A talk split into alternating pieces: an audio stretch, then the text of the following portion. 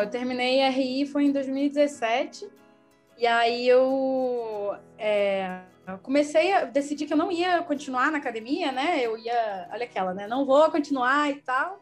E aí eu falei, não, vou trabalhar na nossa área. E só que no Brasil estava muito difícil, né? Já tinha rolado golpe e tal. E aí eu falei, cara, eu não vou arrumar nada aqui para mim. Eu vou aproveitar que eu tenho um passaporte português e vou vazar. Vou para Europa, vou ver o que que rola. E aí não rolou nada, gente. Rolou a mesma coisa que rola aqui, o famoso nada. Sendo que a diferença é que lá na Europa, o, pelo fato da graduação deles ser menor do que a nossa, né? A nossa são quatro anos e tal. Pelo fato da graduação deles ser, ser menor, a maioria das pessoas lá, dos jovens da minha idade, já tem mestrado. Porque eles saem da graduação e já fazem mestrado. Então, quando eu comecei a me candidatar para as vagas de relações internacionais, eu vi, eu chegava em vários últimos estágios e tal, e o pessoal falava que eu perdia por conta de, de nível educacional mesmo. E aí, porque, ah, outras pessoas tinham mestrado e tal, e aí eu falei assim, putz, então vou ter que fazer um mestrado. E aí eu comecei a me candidatar para várias bolsas, até que eu consegui o Tivning, que é uma ótima bolsa, né? E fui parar em Londres. Mas assim, nunca estava no meu plano, não era nem um pouco algo que eu tava, nossa, é, o meu maior sonho e tal. Não, eu só saí me candidatando para várias, várias bolsas e aí rolou essa. E eu falei, pronto, então eu vou. E aí eu comecei a estudar desenvolvimento. Então, que tem a ver com RI, né? Mas. Ah, tudo a ver, né? E como foi? Como que, como que funciona o Tivning? Como é que foi a experiência lá na Universidade Britânica? Então, o Tivning, ele é uma bolsa é, do governo britânico, né, do FCDO, é, Foreign é, and Development Officer, Office, e aí eles, basicamente, o, o é basicamente uma estratégia de soft power do governo britânico, e, e não é uma crítica que eu estou fazendo, essa é a realidade, eles mesmos falam isso, que é um projeto de soft power do governo, e a ideia é poder é, contribuir na formação de jovens líderes para poder atuar como ponto focal entre o, o, seu país e o governo do, do Reino Unido. Então a ideia é a gente consegue a bolsa e aí obrigatoriamente a gente tem que voltar para o nosso Brasil de origem, nosso Brasil de origem, nosso país de origem, para poder terminar é, para poder cumprir, cumprir dois, dois anos, né? Meio que para devolver para o nosso país o que a gente aprendeu lá fora. E aí, esse é o acordo da Bolsa, basicamente, né? E aí é jovens líderes e tal. E aí é, foi interessante, assim, foi, foi legal. Eu não, não sou muito a, a maior fã, né, da, da, do debate sobre liderança e tal. Eu sou uma pessoa meio crítica nisso, porque eu acredito muito mais no trabalho coletivo. Mas eu entendo a importância de ter um líder. Só que o meu, para mim, assim, o meu maior aprendizado e o que eu mais o que eu mais sou grata, né, pela experiência foi poder fazer um mestrado numa universidade de excelência, né? Então, eu conheci a SOAS, né, que é School of Oriental and African Studies. E aí o que era mais legal para mim da SOAS era que eles tinham um debate sobre decolonizar o currículo. E o debate decolonial é um debate que eu já faço há muitos anos, né, desde 2015, 2014. E é algo que eu tenho visto como basicamente o, o que a gente precisa falar agora, né? A gente está precisando falar sobre decolonizar nossas práticas, decolonizar relações, decolonizar as instituições. E a SOAS, por conta de um movimento dos estudantes em 2015, 2016, é, paralisaram a universidade e falaram: a gente precisa ter mais referências do sul global, porque se a gente está estudando desenvolvimento, né, que é um grande campo de estudos, o campo de estudos de desenvolvimento só existe porque existem países que precisam se desenvolver, né? Então, como é que a gente vai pensar o desenvolvimento sem ouvir quem precisa do desenvolvimento? Essa que é a questão de decolonizar o currículo. Então, é, foi basicamente uma, uma revisão das referências, né, de, das, da, de grandes cursos das SOAS, e aí foi o que me atraiu para ir para lá. E foi bem maneiro, assim, gostei bastante. É decolonial o currículo? decolonizar o currículo? Hum. Então, é justamente é, tentar pegar é, entender que, assim, é, relações de poder, né, que é o que a gente estuda nas RI, elas existem desde sempre, né? Não é uma coisa que só foi feita de, no momento que começaram a invadir terras e falar que as pessoas tinham que ser civilizadas. Não começou aí. Mas com esse movimento, né, com o período colonial, então o período histórico colonial, ele deixou marcas nas nossas relações de poder, nas instituições, nas nossas relações interpessoais, e a maioria, é, se não todas, relações de poder passam pela centralidade da questão inventada do racismo. Então, o que a, o movimento decolonial fala é que essas relações de poder com o período colonial começaram a se definir a partir da invenção da ideia de raça. Porque antes as pessoas não se relacionavam baseado nesse, nessa construção fictícia, né? Começou a, a, a se usar de um artifício chamado raça para poder justificar a escravização de pessoas, para poder acumular capital. Então você justificava invasão de terras, escravização de pessoas, é, destruição de saberes, né? Você aniquilava culturas inteiras, comunidades inteiras, dizendo que era preciso é, para poder, enfim, civilizar, evoluir, desenvolver. Né? São, são nomes que ao longo dos anos foram mudando. Então, por que, que a gente fala de decolonizar o currículo e decolonizar tudo, né? É porque todas as relações de poder elas são baseadas na, na colonialidade, que é basicamente a herança, né, o legado do período histórico da colonização. Então, o período da colonização, que é o período histórico do passado, é, não, não tem como a gente simplesmente entrar num, num pensamento binário, né? Do tipo, ah, passou, tipo, não existe mais escravidão, por que, que vocês estão aí falando sobre isso, né? Porque a gente não pode simplesmente esquecer que tem legado, né? Nas nossas relações pessoais mesmo. E o currículo em si, ele é fundamental de ser decolonizado, porque é onde começa a construção do imaginário coletivo. Quando você começa a ensinar, a passar na, na grade curricular, mudando as suas referências, você começa a fazer com que os brasileiros leiam Lélia Gonzalez. Você começa a fazer com que os brasileiros leiam outras referências que muitas vezes são só lidas lá fora, né? A Angela Davis já falou, gente, vocês não têm que me ler, vocês têm Lélia Gonzalez, sabe? E vários brasileiros não sabem quem, quem é Lélia Gonzalez. Então, decolonizar o currículo é isso, é você focar em outras referências, porque vários saberes ao longo dos anos foram colonizados a tal ponto que foram exterminados. Então, a gente precisa desse movimento para poder ter algum tipo de mudança, né? Então, é mais ou menos gente, isso.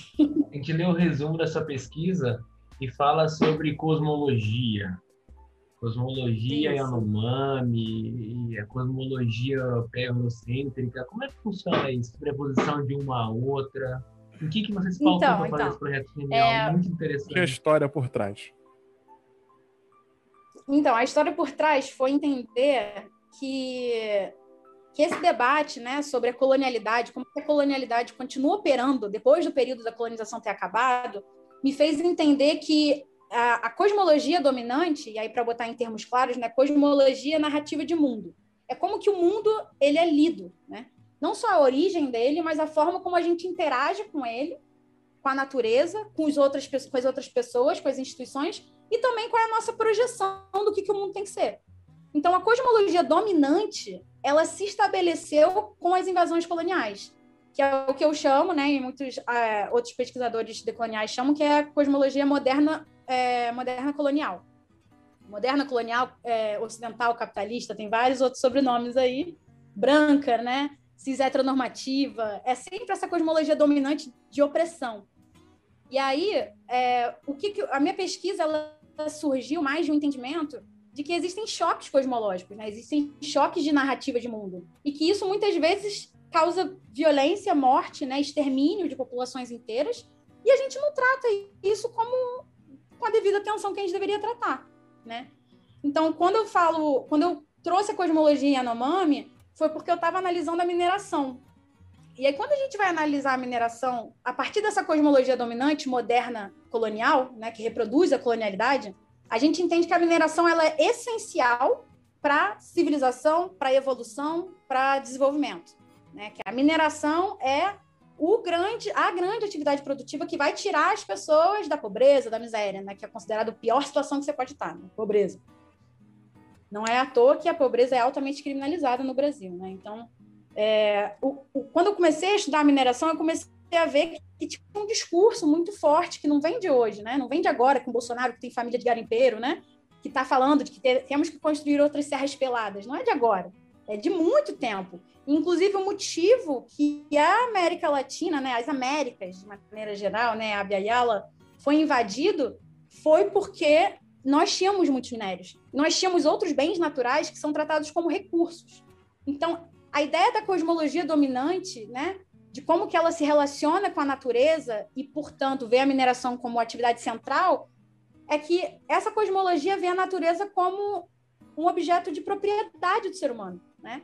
Então a gente vê que não, não tem nenhum, nenhum outro entendimento possível que você possa falar assim, poxa, não acho que é assim que a gente tinha que se relacionar com a Terra, não. Não acho que é que é tirando todos os minérios da Terra para poder vender e aí finalmente ter dinheiro, né?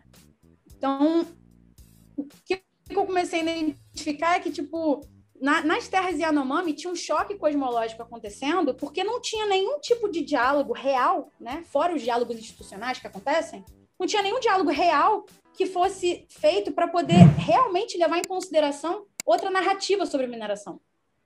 A mineração ela só é tratada como essencial e até agora na pandemia a mineração é colocada como atividade essencial, o que é um absurdo, né? Porque não tem nem API para os trabalhadores das minas, não tem nenhum, nenhum tipo de apoio para as pessoas que estão trabalhando nessa atividade, mas ela ainda é colocada como essencial. Mas essencial para quem? Né? Para as comunidades que estão tendo seus rios poluídos por conta de mercúrio, né? É, para quem exatamente que é essencial, né? Então, o que eu comecei a entender é que essa narrativa de mundo, né, essa cosmologia dominante, ela se baseia da violência racial, né, violência colonial, para poder acumular capital. Então, se baseia dessa ideia de que existem alguns saberes que valem a pena, né, que são desenvolvidos, e outros saberes que não valem a pena. Então, eles podem ser exterminados. Então, isso justifica invasão de terra, isso justifica extração mineral, e isso justifica a aniquilação de várias populações. E é isso que acontece com os Yanomami desde, desde sempre, né? E agora tem, agora, nesse exato momento que a gente conversa, tem 20 mil garimpeiros, pelo menos, invadindo as terras Yanomami, com apoio do presidente. Né? Então é mais ou menos isso, assim, a ideia de choque cosmológico foi o que me fez começar a pesquisar sobre a, sobre a cosmologia Yanomami e eu comecei a entender que existem outras formas de a gente entender a mineração, né? E a cosmologia Yanomami em si, ela vê a mineração é, como uma leitura da origem do universo e que o livro do Copenau, chamado A Queda do Céu, ele, ele é um livro essencial assim para qualquer pessoa que quer entender uma visão alternativa sobre mineração. É, o Copenau, ele é o líder, né, xamã Yanomami. Ele é o cara que basicamente tem feito todas as ações de liderado, né, todas as ações de resistência por parte do, do povo Yanomami. E, e, é importante dizer também que tem os, os né, que são também é um outro povo que vive junto com os Yanomami, tem uma visão de mundo, né, uma cosmologia diferente, mas que dialoga muito com os Yanomami. Então é por isso que eu falo que é importante a gente ver a diversidade através da confluência. Então não é, não é a confluência é, é o entendimento de que é possível a gente conviver com perspectivas diferentes, né? A gente pode ter cosmologias diferentes, narrativas de mundo diferentes e a gente ainda assim pode não se matar. A gente pode ainda assim conseguir viver em algum tipo de harmonia. Mas a gente não vai conseguir fazer isso se uma cosmologia, se uma narrativa de mundo é necessariamente baseada na destruição do outro. Então, é, foi basicamente isso que eu comecei a, a me questionar. Aí eu não sei qual o rumo da conversa vocês querem tomar, eu, começo, eu posso começar a falar da cosmologia Anomami, qual é o entendimento deles sobre mineração, Posso falar sobre por que, que desenvolvimento, por que, que essa ideia de mineração é problemática. Enfim, o que, que vocês têm mais interesse em saber? Eu li, eu li seu resumo e estava lembrando de um texto da Hilton Krenak que eu li sobre o desastre dessa marca, né? Ele diz que para as pessoas que moravam ali à beira do Rio Doce, foi a destruição de um bem, do pescado, uma fonte de renda, da vida, né? Da vida é. econômica, que poderia ser substituída. Agora, para eles, os Krenak, seria a destruição do avô deles do avô de toda a nação, que era o Rio Doce. Eu achei interessante, eu fiz essa conexão quando eu estava lendo. Isso, de alguma forma, desenvolvimento e, e nações indígenas, de cosmologia, a lógica da confluência, se comunica com o pluriverso, que é um conceito que eu li no final do teu resumo, achei bem interessante, mas eu nunca li nada, nunca era algum sobre isso. É, o pluriverso é um debate que rola muito né, dentro do movimento decolonial, que é a ideia que é muito inspirado na ideia zapatista, né? Da criação de um outro mundo possível, um mundo onde caibam todos os mundos. Então, a ideia da confluência, ela é um conceito, né, que é, vem do debate contra-colonial, de um pensador quilombola chamado Nego Bispo, e ele fala que a confluência é basicamente o seguinte: é você entender as diferenças, né, as diversidades como dois rios. Então, quando dois rios se encontram, eles não perdem a materialidade do rio que eles eram antes deles se encontrarem. Eles continuam tendo as mesmas, né, a mesma composição que eles tinham antes. Só que quando eles se juntam, eles conseguem seguir o mesmo fluxo com mais força. Então, essa é a ideia da confluência, é você permitir que a diversidade, que a gente use a diversidade ao nosso favor e não contra, né? Não, não olhe para a diversidade como um problema. Então, eu acho que isso que o, que o Krenak fala, o Krenak, ele é, ele é um grande mestre para mim, assim, né? E ele fala do, do Atu, né, do, do Rio Doce, como que foi destruído, né, o, o Atu, e como que, na verdade, para Samarco, né, que é criminosa, né, foi um crime, né, a gente fala muito de, de tragédia, né, desastre e tal, mas tragédias e desastres, tragédias até a gente pode dizer que foi, porque tragédia tem mais um componente de julgamento, né, mas desastre tem muito mais um, um sentido de que, putz, olha o que aconteceu. Imponderável, não, né? Exato, e não foi, não foi do nada, né? Quando você vê um, uma atividade que ela é feita para destruir a Terra, né? É feita para destruir a Terra, para tirar o que está da Terra. É óbvio que as consequências socioambientais dessa atividade, elas não têm controle, né? Fogem do controle humano. E, esse, e essa que é a, a prepotência do ser humano, né? Achar que a gente sabe tudo, achar que a gente controla tudo. E a gente não controla tudo. E aí, quando a gente vê. E o, o Krenak tem até um ótimo livro chamado é, O Amanhã Não Está à Venda, que ele escreveu já no começo da pandemia. E ele fala: quando eu ficava falando que isso era um absurdo, que tinha que parar as operações de mineração porque destruiu o nosso rio, ninguém, todo mundo falava que não tinha como parar, né? que não, ia parar, né? o tempo não vai parar e tal. E aí, o que, que a pandemia fez? A pandemia parou.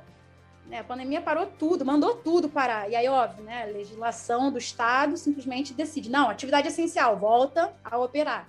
Mas, assim, se a gente deixasse só é, na mão da natureza, como o Krenak fala, o que a natureza está pedindo para a gente agora é silêncio. É, gente, calma um pouquinho, né? Vamos pisar na terra de uma maneira mais leve, como ele fala. Vamos tentar se relacionar com a natureza de uma outra forma e não olhando a natureza como se fosse nossa, como se fosse algo que é nosso que, que, que por ser propriedade privada, a gente pode fazer o que, que a gente quiser com ela. E a gente não pode, né? Porque isso causa destruição de, de vidas inteiras, né? De saberes é, que são totalmente devastados por, por consequências que poderiam ser evitadas. Então, é por isso que a gente chama de crime, né? Porque foi um crime, é uma, uma ação criminosa. Você deixar que operações que você sabe que vai levar à destruição, né?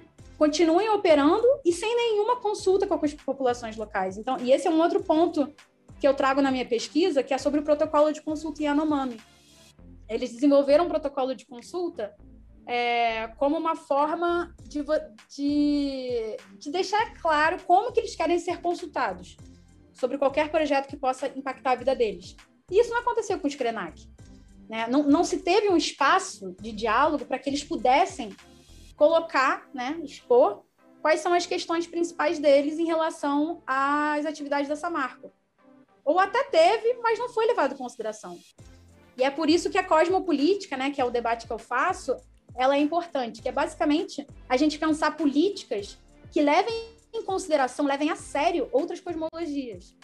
E isso não acontece no Brasil. A forma como a nossa política é feita, ela só se baseia nessa cosmologia moderna colonial capitalista, né, de destruição e de apropriação contínua da natureza, independente dos limites da natureza, né? Então, é, eu acho que dialoga super assim com isso que você falou do, do Krenak. E o Krenak, ele é, ele é incrível, né? Ele fala que a gente não precisa de desenvolvimento, que esse papo aí de desenvolvimento, ninguém nunca perguntou, ninguém, ninguém tá afim de saber, né? Mas o que, aí ele fala, o que a gente quer não é desenvolvimento, a gente quer envolvimento. A gente quer ser chamado para conversar, a gente quer ser ouvido. E não é só a, a, aquela o famoso para inglês ver, né? Você cria uma mesa de diálogo bota lá uma população indígena que está sendo afetada pelo empreendimento e pronto, tira uma foto massa. E aí? Você vai realmente levar as necessidades dessa galera em consideração na hora do seu empreendimento? É isso que a gente precisa fazer, né? E o pluriverso, gente, acabei esquecendo. Fala pra caramba, né? É uns tempos. Mas o pluriverso é mais ou menos isso. É a ideia da gente conseguir tentar trazer para a mesa, né, essas outras cosmologias possíveis, essa, esses outros mundos possíveis, né, que a gente pode construir, que na verdade já existem. Eles, não é quando eu falo da cosmologia Yanomami, não é uma coisa que eles estão desenvolvendo, né? Eles sempre viveram baseado na, na, narrativa de mundo deles. Então, por que que o Brasil, né, a gente tem é, mais de 300 povos indígenas, por que que a gente não tem no nosso currículo escolar, por exemplo, é, a gente não aprende sobre outras cosmologias? Por que, que a gente não aprende sobre outras formas de se relacionar com a Terra, sabe? Por que, que é sempre de uma maneira destrutiva? Porque a gente precisa se desenvolver? E, aí, e quem disse? Qual é a cartilha? Cadê? Que eu quero ver.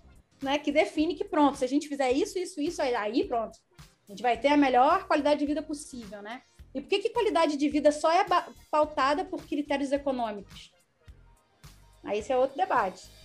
É o antropoceno, né? A crítica grande que é a história hoje contemporânea está fazendo o presentismo antropoceno.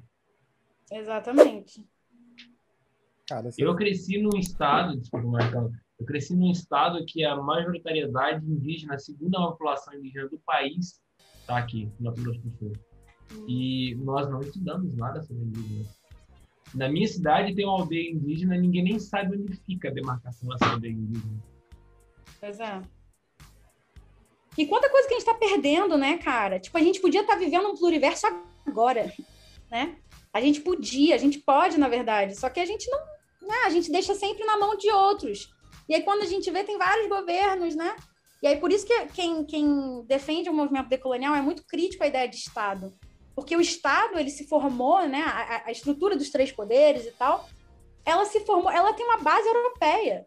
Ela não tem uma base que ela leva em consideração a diversidade, a pluriversidade que existe no nosso continente né? Que é o continente, a gente não está nem falando só de Brasil, né? Tipo, a gente tem uma, uma diversidade que é própria da nossa terra. E a gente não leva isso em consideração quando a gente vai fazer política. E aí e isso, quando a gente vê que o Estado ele foi construído para poucos e é, é, ele é conduzido por poucos e para poucos, a gente vê que a gente tem um pluriverso que está sendo deixado de lado é, de homogeneizante do Estado-nação, né? A cosmopolítica kantiana, como você disse no seu texto. Né? É, exato. E quanto mais você fala, mais me vem ao pensamento que eu já tenho há algum tempo, né? Que, cara, não é possível. É, a gente estuda a vida inteira né, a lógica do pensamento europeu, pensamento ocidental, e sempre é a mesma lógica de dominação, de impor a vontade em cima dos outros povos. E a gente coloca isso foi usado para justificar invasões a respeito de povos que eram atrasados, né? E eu olho é. o pensamento que esses povos têm, eu acho tão mais evoluídos, mas há anos luz, entendeu? A lógica que você fala da confluência, o exemplo dos dois rios, cara, para mim isso é muito mais evoluído do que a ótica que, que justificou a invasão na América, por exemplo. Exato. E, tipo assim, isso é eu acho, eu acho muito legal isso do, do debate, né? Sobre atrasado, evoluído. É uma coisa que foi imposta, né? Sim. Definir o, o, marco de referência, ele, ele é um marco universal, né? Um, um marco branco, europeu, masculino, heterossexual, né? Que é capitalista, defensor da propriedade privada. Então, o marco de referência do evoluído, ele já já está dado. E é esse que é o problema. Isso não está em disputa. E aí, quando você fala, pô, eu acho que esse pensamento da confluência dos rios, ele é muito mais evoluído, né? É aí que a gente para para pensar como é que funciona o pensamento moderno colonial, como é que, como é que ele é construído, né? E aí, eu, meu, na minha dissertação, eu uso uma autora, uma filósofa brasileira, chamada Denise Ferreira da Silva. Grande referência, assim, sou muito fã. Ela fala que o pensamento moderno, ele é construído em três pilares. E um desses pilares é a sequencialidade. A ideia da sequencialidade é essa ideia da etapa, né? De que existe os atrasados, os evoluídos, os civilizados e os bárbaros, né? Os, os que têm folclore e os que têm ciência, né? Os que têm cultura. Né? E sempre tem essa divisão dicotômica. E aí, e sempre é uma lógica de etapa, né? De começo, meio e fim. É uma escada, né? Como se fosse assim. É só assim que a gente vai se melhorar a nossa vida. E o, e o Nego Bispo, mais uma vez, ele fala que essa, esse pensamento linear, né, sintético, que é sequencial, né? Que é o que a Denise fala, ele fala, fala sequencial, ele fala sintético, né? E linear. É um pensamento que ele não corresponde à, à vivência de povos plurais, como os nossos. Né? De povos que, como no Brasil, já tinham povos aqui morando, outros povos foram traficados, escravizados e foram obrigados a chegar em uma outra terra.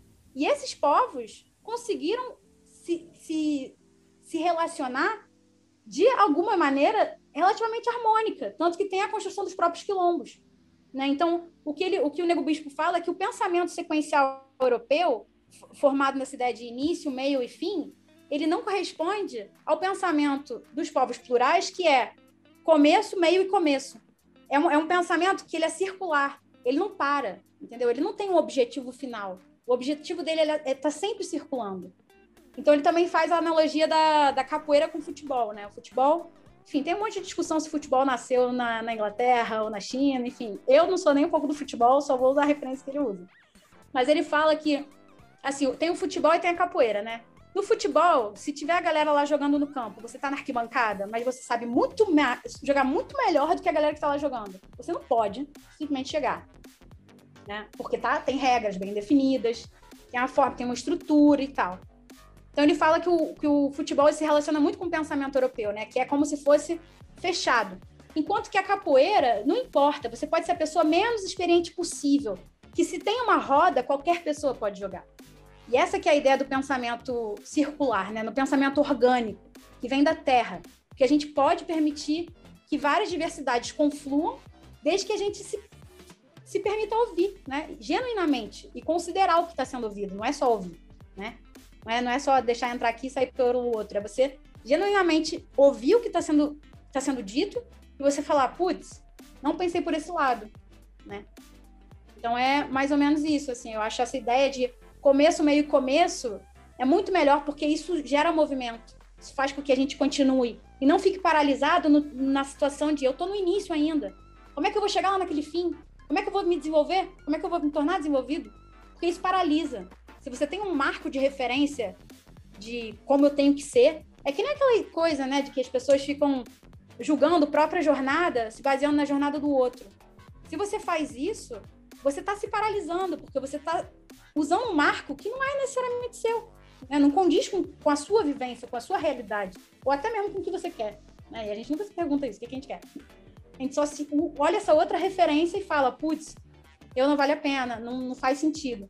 Mas se a gente começa a pensar com esse pensamento circular de, de movimento, a gente se permite a andar durante um tempo, parar para refletir e continuar andando. E é assim que a gente vai resistindo, conseguindo construir outras coisas. Acho que entra até mesmo no, na problemática que com certeza você deve ver sobre o desenvolvimento, né? Que nessa lógica de começo, meio e fim, a história do desenvolvimento é problemática tanto no começo, quanto no meio, quanto no fim, né? Sim, total. Que o, a finalidade é mais acumulação de capital. E para isso, várias pessoas se ferram, a natureza se ferra, e todo mundo é infeliz no decorrer da vida inteira, praticamente. É. O desenvolvimento ele acontece em detrimento das pessoas e da natureza, né? Tipo assim, é o desenvolvimento pelo desenvolvimento. Ele não tem nenhum nenhuma base real para você justificar o porquê que a gente está seguindo essa direção. Ela só precisa, ela é necessária e urgente. É essa sensação de se a gente não fizer isso, acabou, a gente não vai conseguir sair da crise. E sempre tem uma justificativa da crise, né? Agora, com a pandemia, o plano do Bolsonaro é levar em, é levar em, em direção, se não me engano, o nome do plano é mineração e desenvolvimento, ou plano Lavra, se não me engano. E a ideia é usar a mineração para poder recuperar o Brasil da pandemia. E aí é urgente, né? Urgente recuperar a gente da pandemia. Mas por que, que em vez de você trabalhar com a prevenção da crise, né? essa, essa lógica de gestão, depois do problema que ele já acontece, por que, você não pensa na prevenção? Por que, que você não pensa em como não permitir que a gente chegue em um ponto que a gente precise fazer coisas necessárias que acabam levando à destruição de pessoas, de, de comunidades inteiras, de saberes, à morte de pessoas, morte de rios, né? Isso não está sendo... Quando você pensa no, nos custos, né, do, dessa lógica do desenvolvimento, você está incluindo os custos socioambientais? Tipo Belo Monte. Né? Belo Monte, até o custo em termos de, de eficiência energética, é um, é um fracasso, né? A obra, porque é um rio que se eu não me engano, metade do ano ele fica seco, na área onde tem a hidrelétrica. Então, assim, não funciona por metade do ano. Mas, além disso, né, vamos, vamos considerar que sim, tem uma eficiência energética, é importante e tem o seu valor. Na hora de que a gente foi considerar se essa, se essa obra valeria a pena, faria sentido, né, teria é, o, o custo-benefício, ele, ele faria sentido, é, se incluir os custos socioambientais dessa, dessa obra, ou não. Né? Os custos de você ter que remover milhares de pessoas, você ter que mudar curso de rio, você ter que destruir partes, é, destruir modo de vida das populações que viviam ali, que eram ribeirinhos, e aí você pegar essa galera e botar no que chamam de reassentamento urbano coletivo, os RUCs. São basicamente, né, a Eliane Brum fala, são territórios de violência onde você pega uma galera que estava muito bem conectada com a terra, com o seu modo de vida, né? Ser ribeirinho, né? Você vivia no rio, pescando. Você tira essas pessoas do lado do rio, que viviam em palafitas, porque você diz que palafita não é boa condição de vida, vamos dar uma casa de alvenaria para você. Bota essa galera no meio da cidade, e aí essa galera fica em depressão, porque não tem nem onde botar uma rede, que era a base da vivência deles. Todo dia essa galera dormia em rede, dentro do barco, seja onde for. E aí você tira coisas básicas para a qualidade de vida dessa, população. E aí você dá uma cesta básica e fala, pronto. Não, ele tem comida, ó, ele tem uma casa de alvenaria, tudo que é ideal para uma vida urbana. Mas quem disse que todo mundo aspira a essa mesma vida? Né? A gente sempre esquece a diversidade que existe no, no nosso país. E a gente está sempre querendo impor políticas de desenvolvimento, sendo que a gente não considera o que, que é desenvolvimento para cada, cada pessoa, né? cada grupo. É, tem uma ideia de que tem uma referência do que é o desenvolvimento e pronto. Todo mundo vai ficar com a mesma coisa. Isso não é necessariamente melhoria de qualidade de vida para ninguém, sabe? Por isso que eu sou bem crítica à ideia de desenvolvimento, porque a forma como ela, como ela foi criada, né, foi um discurso do Truman, e ele fez um discurso basicamente falando: olha, agora nós temos é, um mundo com desenvolvido, países desenvolvidos e países subdesenvolvidos, que depois virou em desenvolvimento, e esses países subdesenvolvidos precisam da nossa ajuda. E aí começou todo o debate de ajuda internacional, né? Como que e é o complexo do Salvador, né? É a culpa colonial em jogo. É a galera que destruiu um monte de território e fica assim, putz, eu tenho que ajudar essa galera pobre. E aí dá uma grana, faz, investe em um, em um empreendimento aqui e ali, achando que está melhorando a qualidade de vida das pessoas porque está dando dinheiro. Mas dinheiro não necessariamente se reflete na qualidade de vida que aquela, aquelas pessoas querem, sabe? Então, o desenvolvimento para mim é uma furada. Não adianta a gente pensar por essa, por essa lógica. Estou ouvindo você falar das, das, grandes obras de desenvolvimento, igual a Belo Monte e tal. E eu estou lembrando da minha pesquisa da minha tese de mestrado, que eu comecei mais ou menos a escrever, que é sobre isso, né? Eu estou, como direito internacional econômico, eu estou analisando os contratos internacionais do Banco de Desenvolvimento da Ásia, que é capitaneado pela China, financiando essas grandes obras. E tem cláusulas nesses contratos que diz que se impactar comunidade tradicional ou meio ambiente de forma significativa, e ainda não analisei profundamente que é de forma significativa, né, para eles, eles não liberam a grana. E esses contratos estão influenciando os contratos do Banco Mundial, do FMI, de bancos regionais de desenvolvimento também. Está sendo bem interessante a pesquisa. É a, a Beatriz Bício, né? Eu não sei se você conhece ela, mas ela é uma grande professora da UFRJ, né? Ela, ela sempre foi uma, uma, uma tutora para mim, né? Ela, ela tem uma pesquisa boa sobre a China e sobre países asiáticos de uma maneira geral, porque ela, ela lê mais desde o espírito de Bandung, né? Desde o movimento dos não alinhados e tal. E ela fala que essa essa lógica dicotômica que falam nas relações internacionais, né? Que o, poder está se tá mudando do Atlântico Norte, né? Lá lá para a China, né? Para a Ásia e tal. Ela fala que não que a gente não pode ser tão simplista, né? De equiparar esses poderes de formas iguais, né? E ela fala que a estratégia da China é justamente tentar fazer esse, essa, esse soft power através da cooperação, então, isso que você falou dos, dos acordos tem muito a ver, né? Porque é uma ideia de que a gente só vai cooperar com vocês se vocês cooperarem entre si. Né? Se vocês verem se realmente faz sentido. Ou quem que está se beneficiando com esse dinheiro que eu vou estar tá dando, né? Então, eu acho, eu acho isso muito importante, né? Óbvio que a gente não pode é, romantizar ou colocar, é, nossa, pronto, a China é tudo, né? Vamos deixar a China cuidar da gente. Mas eu acho que é interessante a gente olhar que existem outras formas de, de expressar poder, né? Se projetar no cenário internacional, que não necessariamente é baseado na destruição, né? Na aniquilação dos outros.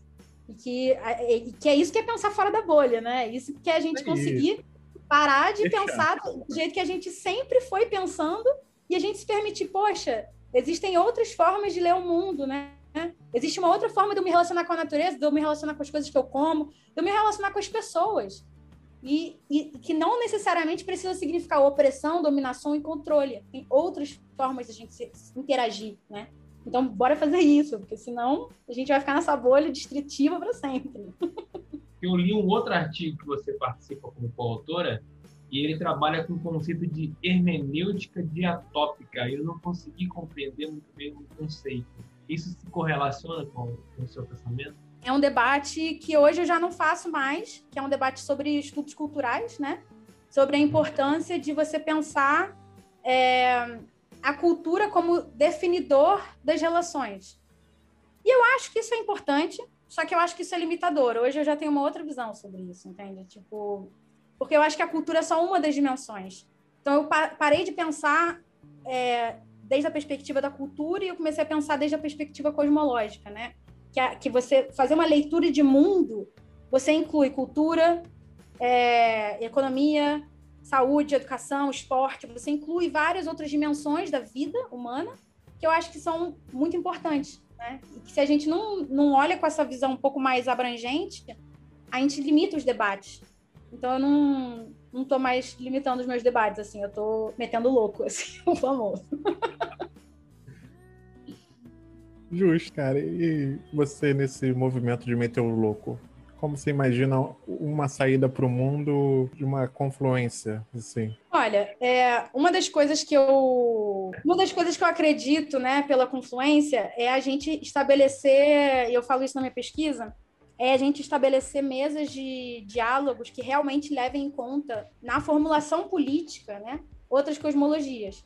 Então, para a gente permitir a confluência, e, eu, e a gente não precisa pensar necessariamente em casos de conflito, né? Que é o, o conflito causado pela mineração, que é, que é o meu objeto de pesquisa. Mas a gente pode pensar em, em, coisas básicas, do tipo assim, ah, como que a gente pode ter uma confluência melhor para a gente poder melhorar a nossa qualidade de alimentação? Porque a gente sabe que o Brasil é dominado pelo agronegócio, e o fato do Brasil ser é, dominado pelo agronegócio faz com que, apesar de 70% da nossa comida vir da agricultura familiar, é, a maioria dela tem um uso absurdo, extensivo, abusivo de agrotóxicos. Então, como que a gente pode pensar fora da bolha dessa lógica que parece que a gente está preso, né? Parece que a gente não, não tem saída. Mas, na verdade, a gente tem. Que é a gente conseguir pensar a partir da confluência através de redes de cooperação, de articulação popular. Então, por exemplo, a Teia dos Povos é um, é um movimento que faz isso, né? Uma rede agroecológica surgiu na Bahia, que já está se movimentando pelo, pelo Brasil inteiro, mas também tem a Sociedade do Bem Viver, que faz mutirões, né? E a ideia de, desses mutirões, né, do pensamento da agroecologia, é você conseguir conectar o produtor com os consumidores sem ter que ter essa intermediação dessas grandes cadeias capitalistas, né, de supermercado, de indústria de alimento, né? E sim você conseguir fazer com que as pessoas tenham acesso direto à alimentação junto com as pessoas que estão ali na Terra. Então, isso é você permitir a confluência na prática. É você permitir essa interação harmônica entre as pessoas que não seja baseada na destruição, e sim na cooperação mesmo. E, e, a cooperação ela não pode ser vista desde uma perspectiva liberal, né? De tipo, do ganha-ganha, né? Ah, eu ganho isso, você ganha aquilo. Mas sim no sentido de, de confluir, de, de, de fluir junto.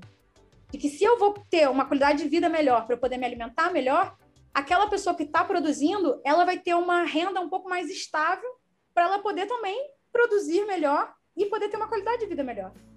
Então, no final das contas, é um ganha-ganha, mas não é com essa mentalidade individualista, pensado no seu ganho, e sim no ganho geral, né? Do que, que a gente consegue fazer junto, como é que a gente pode confluir para poder melhorar a nossa alimentação. Então, óbvio que a gente pode ter esse debate é, na questão da, da, mineração, né? Pensando, ah, uma outra cosmologia para ler a mineração. mas a gente pode ter uma outra cosmologia para ler a produção de alimentos. A produção de alimentos precisa ser feita com uso extensivo de agrotóxicos, com agrotóxicos que são proibidos em outros países. E aqui no Brasil a gente usa litros, né? Tem aquele famoso, nossa, agrotóxico é bom, então bebe, né? Não, não vai beber, porque não é bom, gente. Não faz bem. Não faz bem para ninguém, sabe? Então a gente não pode continuar deixando que produtos orgânicos e agroecológicos fiquem dentro da mão de pessoas da elite. A gente precisa permitir que isso seja uma pauta popular, porque o alimento vem da terra e quem está na terra são as pessoas. E muitas dessas pessoas que produzem nosso alimento, que são obrigadas a usar agrotóxicos, porque senão não recebe subsídio, né, não recebe nenhuma forma de poder estruturar a sua produção, eles ficam dependentes de um uso do agrotóxico que acaba indo para o nosso prato. Então, por que, que a gente não pode mudar a nossa forma de se relacionar com a comida e se relacionar diretamente com quem está na terra? né? Então, isso é você permitir a confluência de uma outra maneira. Assim. Na faculdade de RI, né, Marcão? Tem uma professora da gente que levou um. Cara, eu acho que foi o Metri. O Metri? Um agrônomo para falar sobre as sementes e tal, em sala de aula? E eu também tive uma professora que levou uma representante do MST, se eu não me engano, para falar sobre a problemática da, da semente crioula, né? porque são obrigados a usar a semente transgênica. É, exato. Eles são obrigados a usar a semente transgênica. E aí, quem produz a semente? A Monsanto. E quem que a Monsanto faz parte? Da Bayer, que é uma grande corporação, né, farmacêutica. Então, assim, eles produzem as sementes, produzem os agrotóxicos, causam doenças nas pessoas, né? E eles dizem remédio. que os agrotóxicos são os remédios, né, das plantas. E aí eles produzem remédios para as pessoas. Olha que conveniente, né? Em todas Vocês... as pontas da cadeia, né? É ótimo, né? Eles pensaram muito bem aí no projeto, no modelo de negócios deles. Só que não incluiu ninguém nessa jogada. Então. Eu, eu ouvindo eles falando, eu falo, cara, a gente não tem segurança alimentar nenhuma. Porque no dia que a Baia resolver meter o pé, acabou. Eu vi uma reportagem nesses programas rurais de televisão desse francês que estava comentando sobre a Bahia, com aquele rapaz, o filho do Big Denis, que corria na Fórmula 1, ele voltou para o Brasil e resolveu encampar um projeto desse tipo. E aí ele juntou com esse francês, pegou uma fazenda do Grupo Pão de Açúcar, no interior de São Paulo, e resolveu tirar completamente os agrotóxicos. E eles conseguiram fazer uma plantação de larga escala de produtos sem agrotóxicos. Eu não sei em que pé que está isso, faz quase uma década que eu vi essa reportagem. Eu achei bem interessante, assim, para repensar a ideia também de larga escala sem um impacto ambiental absurdo, né? É, exato. E aí, assim, o, o pessoal da Teia dos Povos, e eu não sei se é, essa galera que você falou agora usa esse sistema também, mas ele é muito. Pelo que, eu, pelo que eu pesquisei, ele é muito comum nessa área da costa, né, com a Mata Atlântica, que é o sistema Cabruca. E aí o sistema Cabruca, ele é muito usado para poder plantar cacau, e o cacau, ele é um ótimo produto para poder vender, né, exportar, porque ele tem alto valor agregado, pode produzir enfim, outros produtos, né? Chocolate, enfim, várias outras coisas. E ele. E o sistema Cabruca ele é interessante porque ele faz com que a plantação de cacau fique por baixo e por cima tem uma grande variedade de, de plantas nativas, né? De, de, de espécies nativas que vão proteger essa, é, essa, esse, essa planta de cacau do sol e também vai garantir que é, essa, essa proteção vai, vai cair um pouco de matéria orgânica que vai ficar é, fertilizando o solo. Então é um sistema que ele é totalmente autossustentável, né? Porque ele não é só baseado na ideia da sustentabilidade. Também ficou um debate bem linkado com o mercado, né? Eles falam: "Não, nossa, nossas práticas são sustentáveis". Mas para sustentar o quê, querido? Para sustentar a sua economia, né? Porque não está sustentando nada, não está sustentando o meio ambiente, não está sustentando as populações, né? Então, se a gente pensa na autossustentabilidade dos sistemas, a gente pensa numa lógica de economia circular. Uma economia que não precisa, como você falou, de agrotóxicos, de, de agentes externos que são potencialmente danosos, né? E aí, para a terra, para a gente, para comer aquilo, né? Para os bichos que acabam sendo contaminados, né? De, como consequência. Então, é possível a gente pensar outra forma, sabe? A gente só tem que se permitir conhecer também. A gente estava falando de mineração. Seu trabalho é pautado na mineração na, na região dos Yanomami. Como é que a mineração afeta esse, aspecto também de segurança alimentar deles? Olha, gente, a mineração é um problema que dá para ficar aqui durante cinco horas, assim, falando. A mineração é a grande. Amo. A mineração é uma atividade que ela afeta, ela afeta não só a segurança alimentar, como a autonomia alimentar. E por que, a mineração é tão prejudicial nesse sentido? Porque quando ela destrói a terra, ela não só destrói a terra, que é onde você planta, né? Mas ela também contamina os lençóis freáticos. E contaminando os lençóis freáticos, ela também contamina os rios. Contaminando os rios, você contamina as plantas que, trans, que transpiram. Então você cria chuva ácida.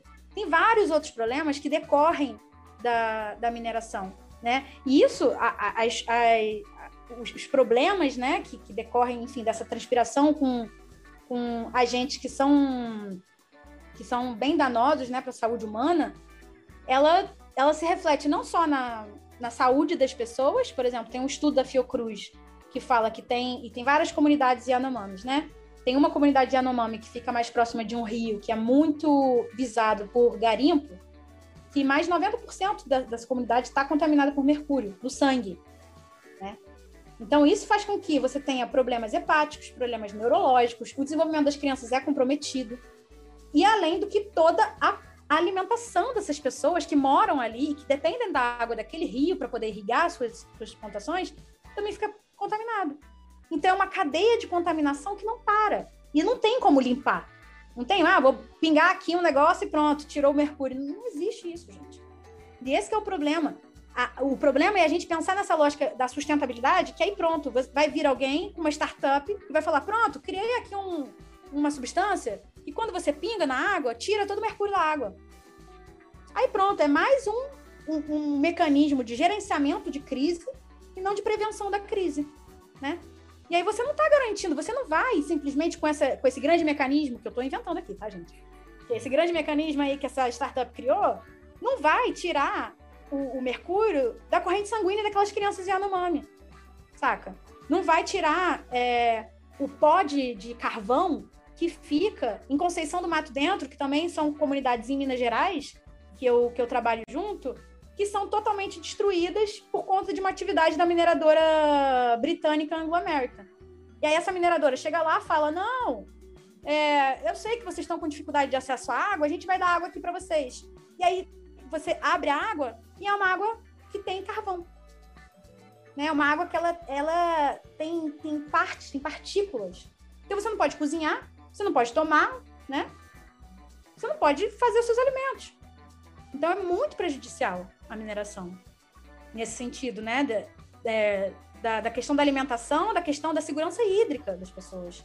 O, o Atu, né, o Rio Doce ter sido destruído, gente, tem anos que os Krenak vivem de carro-pipa, de caminhão-pipa. Sabe? Recebendo água quando eles tinham um rio. Né? Eles tinham um rio na porta de casa, que era essencial para várias questões das comunidades deles. E agora eles não podem usar. Eles não podem usar para suas cerimônias, eles não podem usar para sua subsistência, porque está tudo contaminado, está destruído. Por conta de uma empresa que só pensou no lucro. Né? Então, esse é o problema da mineração, é porque não tem nenhuma consideração para outras pessoas que vão ser afetadas e impactadas por esses empreendimentos. Né? E elas são deixadas à morte, assim como acontecia na época da colonização. Por isso que a gente não pode esquecer que esse é um pensamento que vem de lá de trás. E se a gente não sair dessa bolha, aí pronto. A gente só vai ficar criando mais e mais formas de gerenciar crises. São super inovadores, né? Inovação, tecnologia, mas isso está sendo usado para o nosso favor? Está realmente transformando as relações sociais, transformando as relações de poder? Ou está deixando tudo como está, como sempre foi? Né? É só uma nova roupagem, né? É, exatamente. Há níveis seguros para minerar? Então, eu já não, nesses termos, assim, eu já não tenho muita pesquisa sobre, eu estou querendo me dedicar mais nisso, é, sobre o quanto que seria seguro é, ter uma atividade de mineração ou não, eu entendo que assim a atividade de mineração ela é importante para várias questões básicas do tipo, sei lá, os nossos computadores, né, Enfim, coisas básicas que a gente usa no nosso dia a dia.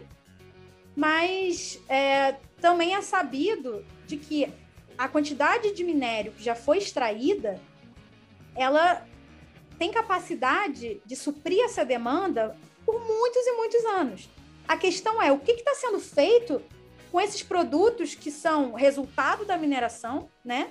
Passa por um processo industrial e aí depois esse produto perde sua vida útil. O que, que se faz com essa carcaça? Né?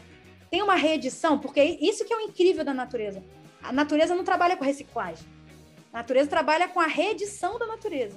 Quando você, como o sistema cabruca, né, que eu tinha falado, quando cai alguma coisa, cai a, as folhas mortas, ela cai no chão, a própria natureza tem o poder de reeditar essa matéria e transformar ela em uma coisa benéfica. Por que, que a gente, ser humano, que é dotado de inteligência, dotado de dinheiro, dotado de várias coisas, a gente não pode tentar pensar desde essa perspectiva? Por que, que a gente. E eu entendo que a reciclagem ela é um passo importante, a gente precisa reciclar. Só que a questão é: a gente não pode continuar colocando no bolso da população que a galera não está separando o, o, vidro do plástico, enquanto que tem grandes empresas hum. que não estão vendo o que, que eles estão fazendo com uma porrada de, de computador ou várias outras coisas que ficam só virando lixo, né? E o lixo é um grande problema, assim. Então, assim, antes de pensar até que ponto é seguro, né, minerar, tem um debate importante sobre isso, como o, o, tem um padrão, né, tem um documento que é, foi construído pela indústria da mineração, chamado Padrão Global de Rejeitos. Eles construíram esse documento, se não me engano, em 2019, 2020, e a sociedade civil, eu participei de um, de um seminário que eu moderei um debate sobre isso, construiu um documento paralelo chamado Segurança em Primeiro Lugar. Aí era basicamente a gestão responsável de rejeitos de mineração. Uma coisa nesse. O nome é assim, eu posso passar depois. Alguma coisa nesse sentido. E aí, esse debate, ele fala sobre o quão é seguro você ter barragem de rejeito ou não. Qual é a barragem mais segura? E aí o documento começa. A barragem mais segura é a barragem que não existe. É a, é a ausência de barragem. Essa é a barragem mais segura. A mineração mais segura é a mineração que não existe. Né? E, e, o que, que a gente pode fazer com toda a tecnologia que existe para mineração? A gente não pode reeditar esses produtos que já não são mais úteis e aí sim usar esses minérios que já estão nesses materiais para outras coisas? Aí, enfim, essa resposta eu não posso dar porque eu não sei realmente nada sobre isso. Né? Tô, são questões que eu estou provocando né? para quem está mais é, dentro da cadeia produtiva da mineração pensar: putz, o que, que eu posso fazer para furar essa bolha de destruição que eu estou contribuindo? Pô, eu posso tentar ver como que eu posso mudar a minha cadeia produtiva. Como que eu posso não, não me basear em novas, novos movimentos de extração de minérios, e sim pegar aqueles produtos que já não têm mais utilidade e pensar como que eu posso pegar esses minérios dali e talvez criar outras, outras tecnologias, outros, outros produtos. Então, essa é a forma que eu vejo assim, a mineração. Para mim, a mineração mais segura é a que não existe, assim, definitivamente na resolução do problema, a gente sempre esbarra na questão da busca do lucro, né? E me parece que, como você falou, somente com a conscientização da população sobre os riscos envolvidos e que existe uma saída que a gente conseguiria pressionar essas grandes corporações, né? Exato. E se é pelo lucro, né, gente? Vamos tentar pensar em um lucro que seja um lucro para todo mundo, né? E não um lucro baseado na acumulação, porque esse é o problema. Esse é o problema do, do, do pensamento moderno colonial, é que ele é baseado, ele usa da violência para acumular capital. Não é para ter lucro, é para acumular capital. E quando você acumula, necessariamente outras pessoas não estão acumulando, né? Porque está sendo concentrado na mão de, de alguns. Então é esse pensamento que a gente tem que tentar mudar. Como é que a gente pode gerar esse lucro que não seja necessariamente prejuízo para outras pessoas? Por que, que a gente tem que estar sempre nessa, nesse binarismo, né? Ó, oh, eu vou ter um lucro com a minha empresa, o meu empreendimento. Putz, infelizmente, essa galera vai ter que ser removida. Por que, que isso tem que acontecer? Né? Por que, que a gente não pode pensar uma forma de que, é, por exemplo, a economia com a floresta em pé, né? A Amazônia 4.0, um projeto do, do Carlos Nobre, que é um grande cientista climático, né? Ele fala que sim, gente, é possível a gente construir uma economia circular, né? Que, que valorize o conhecimento tradicional, valorize é, as pessoas que estão nos territórios e que não destruam os territórios, né? E que possa fazer com que essas pessoas que gere renda, gere trabalho, mas que não seja baseado na destruição, e sim na preservação, né? E, e nessa construção coletiva. Mas para isso a gente precisa parar de pensar a partir da acumulação. E esse é um grande desafio. Aí a pandemia está aí para mostrar, né? Que a é. gente vê a população sofrendo, né? O governo oferecendo 150 reais, falando que não pode oferecer mais, enquanto os grandes bilionários estão lá ficando mais ricos. É, exatamente. E, tipo, eles lucram nos momentos. lucram em todos os momentos, e na hora que a população mais precisa, não existe um dividir. E acho que essa lógica está aí, né, também, né? Tem muito a ver com o que você tem pesquisado. Totalmente. Exatamente. E, e é isso, assim, se a gente continuar é, apenas resignando, né? Aceitando que, putz, é, a gente vive num país muito desigual, racista pra caramba. Putz, que droga.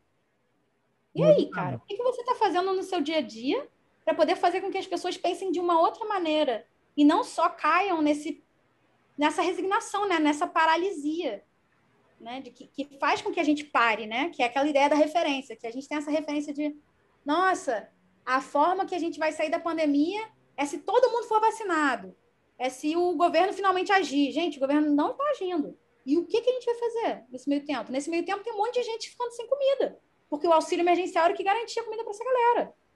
Né? A gente está se organizando, como, por exemplo, rolou na Itália. Rolaram brigadas de solidariedade da população, tá? E isso foi a galera, a população simplesmente começou a fechar a escola, fechar centro de, de olímpico, né? Para poder construir espaços para as pessoas poderem é, receber, tipo, juntar comida e distribuir para a população.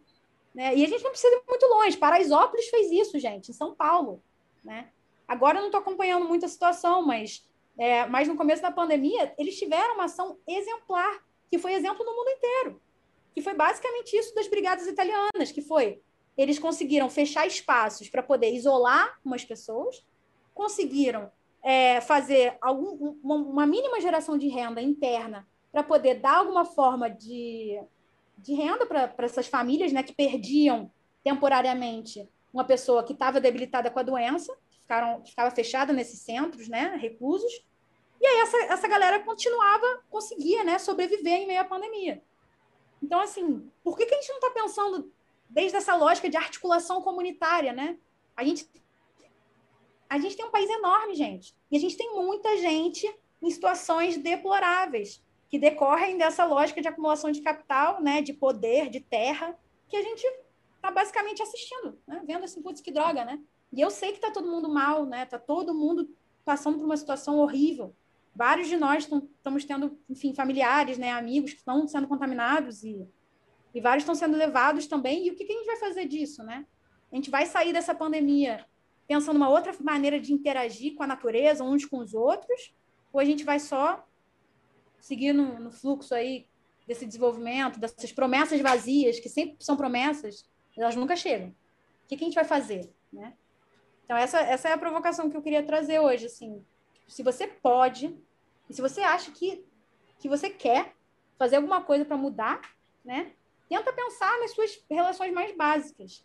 Tenta pensar se você está ouvindo assim, dando, dando acolhimento para os seus amigos e, tentando ver qual que é a situação de cada um deles, né? Em vez de apontar o dedo que a galera tá saindo de casa em nome da saúde mental. Tá, se eles estão dizendo isso, você está dando um acolhimento que talvez essa pessoa esteja precisando agora? Você sabe o que ela está fazendo para ela ter que sair é, para a rua, né? Então, enfim, eu acho que a gente está a gente continua nessa lógica de acumulação e de apontar de dedos que não está levando a gente a lugar nenhum, né? é uma, é uma necessidade de sempre dizer que alguém está certo. Gente, está todo mundo mal. Ninguém está certo. A gente precisa tentar se ajudar. Então, a gente precisa se articular. Assim, pensar formas de a gente melhorar a vida de todo mundo. Assim, seja nossa, das pessoas que estão perto da gente, ver iniciativas de colaboração, né? enfim, doação de cestas básicas. Existem vários movimentos que estão acontecendo. Né? A Sociedade do Bem Viver sempre aceita voluntários para poder levar cestas agroecológicas para comunidades é, quilombolas, comunidades indígenas. Tem muitos movimentos que as pessoas podem atuar. Então, a gente tipo, tem opções, né? tem alternativas rolando. A questão é se a gente está no gás, se a gente vai fazer isso. Né? É, e pelo que você fala, seria tão bom, né? Se no nossa, nossa matriz curricular educacional o pensamento indígena fosse passado à frente, né? porque a gente vê que o povo brasileiro parece estar tão acostumado à pobreza, à morte, que tá tudo sendo levado como normal. Tipo assim, se acostuma muito rápido, gente. Tipo, tem um ano de pandemia, tem um ano de quarentena, e parece que sempre foi assim. As pessoas levam a vida completamente no normal, como se não houvesse uma saída, né? E acho que a lógica que existe ali nas sociedades indígenas poderia ensinar muita coisa pra gente. Né? É, a gente tem muita coisa a aprender, assim. E não são só comunidades indígenas, né? Tem, tem várias comunidades, comunidades quilombolas, tem comunidades agroextrativistas, né? Que aprendem é uma lógica de extrativismo que não é exploratório, não é intensivo, né? Por exemplo, as mulheres quebradeiras de coco de Babaçu, que estão em quatro estados, né? É, Maranhão, Piauí. Agora não vou lembrar quais são os outros estados, mas são quatro estados. E são é uma rede de mulheres assim agroextrativistas que trabalham com coco de babaçu e conseguem fazer uma cadeia produtiva que gera uma autossustentabilidade das, dessas comunidades tradicionais, né? Elas até conseguiram é, aprovar uma legislação chamada Lei de Babaçu Livre, que são formas de você proteger por lei os seus territórios. Então, assim, é, e dentro desses territórios tem esse conhecimento ancestral de como você interage com esse coco né, de babaçu. Então, gente, a gente tem muita coisa para aprender com vários povos que vivem no Brasil. E, e, a gente precisa fazer isso logo. E se a gente não tem a ajuda do governo, né? Se, né porque é a hora que a gente está falando, né? A gente está falando de decolonizar o currículo. Vamos aqui botar pensamento indígena nas, nas universidades, que seja. Nas universidades é até mais, mais provável, né? Mas nas escolas eu já acho um pouco mais difícil, mas importantíssimo, na verdade. Só que se a gente não pode contar com o Estado, como que a gente vai fazer isso? A gente vai se articular enquanto população, sociedade civil organizada, né? Se organizar em, em, em movimentos de luta pela terra, né? Em, até uma galera que se organiza em partidos políticos, mas tem outras formas de se organizar, tem coletivos, tem outras iniciativas, até o podcast de vocês, né? Isso é uma forma de se organizar, é uma forma de você repassar conhecimento e fazer com que isso chegue a mais pessoas. Isso é uma forma de organização sociopolítica. Né? Só que a gente precisa estar tá fazendo essas coisas, a gente não pode ficar parado. Porque o capitalismo certamente não está parado. Né? A acumulação continua acontecendo. Exato. E sempre se reinventa, né? Exatamente. Eu estava pensando nas iniciativas em relação a aprendizado indígena na universidade. Em escola ainda não foi implementado, né? Só em escolas de aldeias urbanas indígenas aqui no estado. Campo Grande tem. Na UFGD, eles criaram acho que 19 cursos relacionados aos indígenas da região do Dourados, que é a maior concentração per capita de indígenas do país. Hum, incrível. É, então, exatamente. Essas iniciativas são coisas que as pessoas precisam saber. Né? A gente precisa falar disso, a gente precisa falar que está rolando uma interação real entre comunidades urbanas e comunidades indígenas. E que, gente, não é não vai ter necessariamente um choque cosmológico, né? A gente não vai brigar, a gente não vai falar, putz, que loucura, que coisa estranha. Não, a gente pode só ouvir e falar, nossa, isso é uma outra forma de ver o mundo, né? A gente não precisa olhar para a diferença pela lógica do outro, né? A lógica da, da, separabilidade, que é outra, um dos outros pilares que a Denise Ferreira da Silva fala, além da sequencialidade, tem a separabilidade, que é você olhar o outro como o externo, né? Uma coisa que não pertence a você. E aí, quando você cria essa relação, né, a relação do, do evoluído, necessariamente tem um outro atrasado. Então, por que, que a gente funciona nessa lógica, né?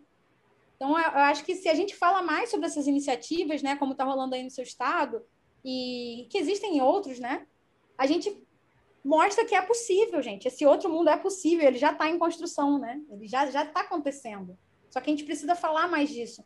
E, e eu sei que é muito difícil, né, em um momento horroroso que a gente está vivendo agora, que não só tem o, o, colapso sanitário, mas tem essa emergência, crise política bizarra que a gente está vivendo. Então, todo dia é só desastre, né? Todo dia é um 7 a 1. Mas e aí? E, e, quando é que a gente vai virar esse placar? Quando é que a gente vai falar assim, pô, tem outras coisas maneiras acontecendo tão bem, né? E a gente precisa ecoar essas alternativas para que esse pluriverso se, se destaque, né? e que fale, nossa, é possível viver nesse mundo múltiplo. Não é, a gente não tem só um mundo para viver. É, queríamos agradecer a presença aqui da Gabriela, né? Foi maravilhoso ouvi-la, maravilhoso conversar com você.